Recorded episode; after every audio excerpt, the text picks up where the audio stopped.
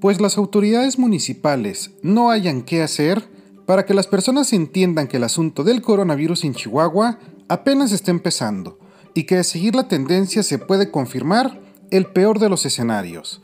En los últimos días crecieron de manera alarmante los casos confirmados, al registrar ya más de 558 casos, lo que mantiene ya una buena ocupación hospitalaria y de atención de personal médico.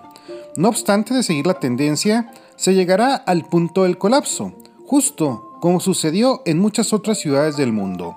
Ciudad Juárez es el ejemplo de que la cosa se puede poner fea con más de 1.300 casos confirmados y alrededor de 300 personas fallecidas por este motivo, y con una tendencia a la alza.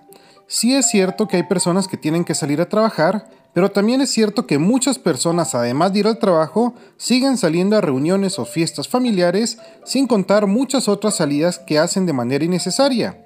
Cada vez, un mayor número de personas tuvieron un conocido familiar que falleció por el coronavirus. Lo que antes se veía lejano, cada vez empieza a tocar más círculos en Chihuahua y esa es la preocupación. Así que a ver en qué termina todo, porque el semáforo está siendo ignorado por muchas personas. Mientras, yo lo leo y escucho a través de mis redes sociales. Me encuentro en Facebook o Instagram como Bernardo Fierro. Gracias por su atención.